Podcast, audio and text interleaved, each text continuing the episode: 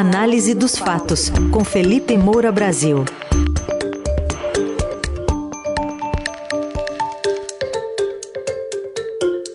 Hoje em destaque o orçamento secreto. De um lado, o presidente Jair Bolsonaro, que diz que não tinha poder sobre o orçamento secreto, na campanha eleitoral falou isso, manda suspender agora. E do outro, o PT, que também se opôs na campanha eleitoral do candidato eleito Lula, fica ali não se opondo agora numa votação, numa comissão no Congresso. É, parece não, só que sim. Felipe, bom dia. Salve, salve, Raizen, Carol, equipe Eldorado FM, melhores ouvintes, sempre um prazer falar com vocês. Bom dia, Felipe. Bom, é isso então, né? Ao longo de pelo menos dois anos, a gente viu as emendas de relator, né? Esse orçamento secreto sendo usado pelo presidente Bolsonaro, pelo governo, para obter apoio do Centrão no Congresso, mas parece que uma, uma reunião aí entre o presidente da Câmara e do Senado, junto com o presidente eleito Lula, azedou os ânimos do governo, que agora está a fim de, de cortar gastos e coloca na conta de falta de recursos para as outras áreas essa decisão. Pois é, Carol, é um, muito engraçado o que acontece na política brasileira, porque a gente tem um duplo estelionato eleitoral no período de transição. Quer dizer, o presidente eleito trai a sua narrativa de campanha e o presidente derrotado também trai a sua narrativa. E o governo do Jair Bolsonaro acaba fazendo certo pelos motivos errados, né? porque soa, evidentemente, é, como uma vingança contra o centrão do Arthur Lira, que está negociando já com o governo Lula. Quer dizer, o Arthur Lira cobrando a manutenção do orçamento secreto, dessas emendas de relator distribuídas sem a menor transparência, são verbas para os parlamentares para poder aprovar a PEC do estouro, né, a chamada também pela economista liberal Helena Landau, PEC do precipício.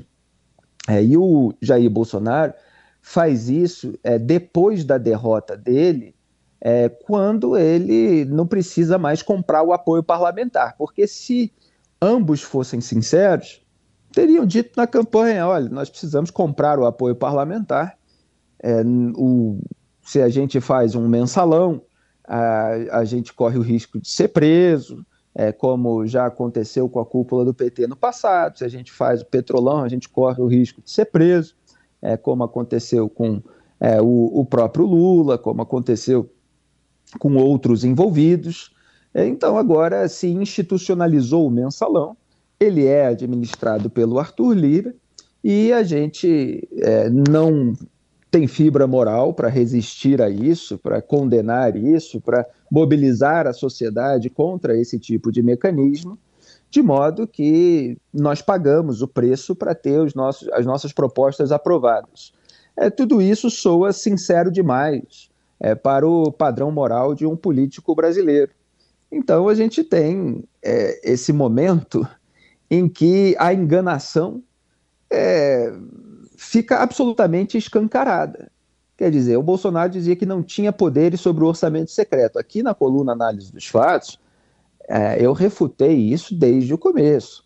O próprio jornal Estadão, que é, desvendou o, o, orçamento secreto, as emendas lá que estão previstas sob a rubrica RP9 dentro do orçamento, é, mostrando que o, o mecanismo foi gestado no Palácio do Planalto, quer dizer, o Congresso queria, é, houve um veto inicial do Jair Bolsonaro só para apresentar depois, por meio, é, inclusive, de é, proposta articulada pelo então ministro Luiz Eduardo Ramos, é, o mesmo mecanismo por um outro caminho.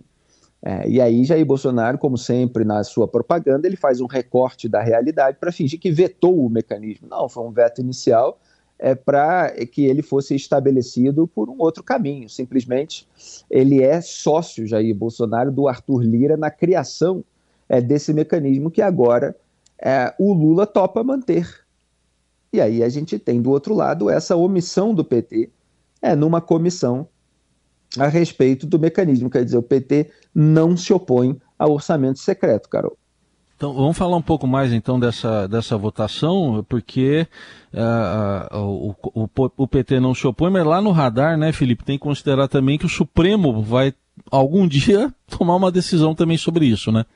Exatamente, Heisen. E aí é, é quase que, não sei a melhor expressão, se é estelionato eleitoral é, do Supremo Tribunal Federal, mas é uma cumplicidade política que o STF está tendo em relação a esse mecanismo, porque eles postergaram essa decisão para depois da eleição, é, para poder avaliar melhor qual era o clima político é, e decidir se valeria a pena ou não. E você tem aí o jornalismo de bastidor atuando e mostrando que se Jair Bolsonaro fosse reeleito, o Supremo poderia decidir de uma forma. O Lula sendo eleito, o Supremo pode decidir de outra. Agora você tem essa decisão é, sendo empurrada para depois da negociação dessa PEC do estouro. Ou seja, o Supremo fica esperando que o próprio executivo e o legislativo, por meio desses escambos, por meio desse uso é, como moeda de troca, desse tipo de mecanismo, resolva a questão é, de modo que o STF não precise fazer muita coisa e possa dizer que ah, isso é matéria interna corporis, qualquer coisa assim, é, que eles alegam quando não tem coragem para apontar como inconstitucional um, uma forma é, obscura é, de parlamentar levar dinheiro para o reduto eleitoral em casos em que na ponta da linha já apareceram escândalos de corrupção. É, inclusive, para contornar a demanda da ministra Rosa Weber por transparência, é, a turma ali do Arthur Lira criou uma rubrica que é o do usuário externo. É, quer dizer, você tem alguém na ponta da linha, quer dizer, no reduto eleitoral, seja é, um prefeito, um, um articulador lá é, do recebimento dessa emenda, que vai ter o seu nome registrado para que não se registre o nome do parlamentar. Eles não querem assumir a responsabilidade. Quer dizer, é, o Arthur Lira defende esse mecanismo como um, é, um, algo municipalista, algo que é, os parlamentares sabem melhor é, como aplicar esse recurso é, na, na, na, no seu reduto, é, então isso é melhor para a distribuição das fatias do orçamento, porque eles é que entendem do que acontece é, no, nos municípios e, no entanto, não querem deixar o nome. Quando o parlamentar não quer deixar o nome a respeito de alguma medida que ele toma, é porque tem alguma maracutaia envolvida. Agora, só para concluir, voltando à razão pela qual, tecnicamente, porque eu falei das questões políticas, é, o governo Bolsonaro bloqueia agora a liberação dessas emendas de relator, nessa fase final do governo Bolsonaro, é porque está faltando dinheiro para as despesas obrigatórias.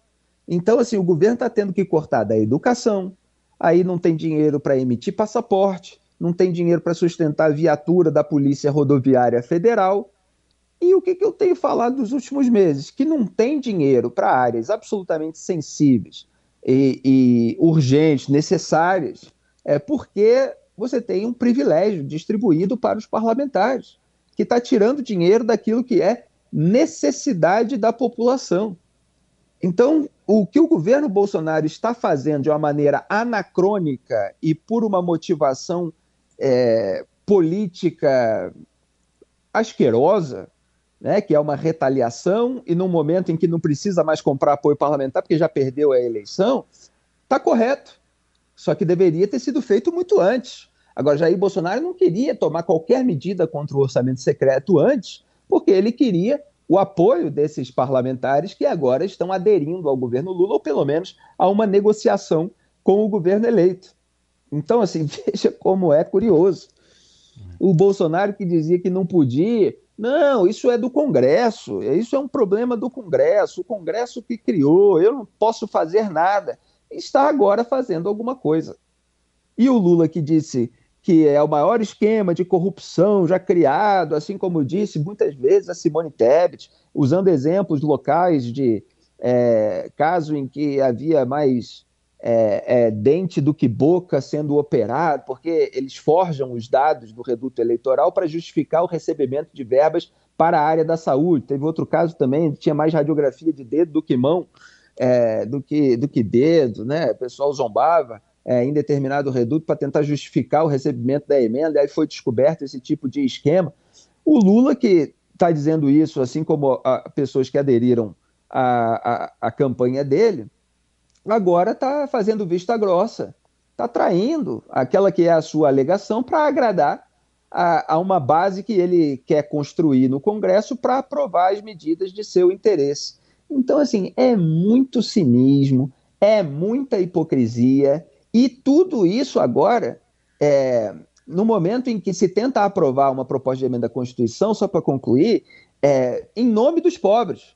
Porque, ah, precisamos trazer o pobre para o orçamento parlamentar que está recebendo 50 milhões, 100 milhões, 150 milhões. Tem parlamentar como Arthur Lira que mandou mais de 300 milhões do orçamento secreto para a sua base. Aí manda né, para a prefeitura de parente, é, que faz negócio com empresa de aliado, às vezes de parente também. É, então, assim, é, eles estão uhum.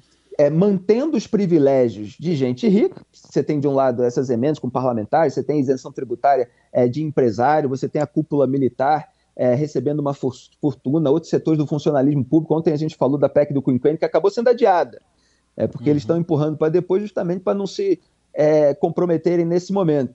E você tem toda uma demagogia é, sem haver o corte dos gastos mal feitos. E dificilmente vai passar aí essa proposta do governo Bolsonaro, porque os parlamentares querem manter os seus privilégios, mesmo que continuem com o discurso demagógico.